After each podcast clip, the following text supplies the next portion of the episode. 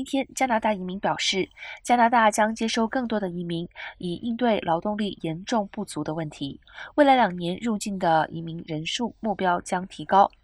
预料将于二零二三年接收四十六点五万的新永久居民，比先前目标高出百分之四；二零二四年四十八点五万，高出百分之七点五，并计划于二零二五年欢迎破纪录的五十万新永久居民。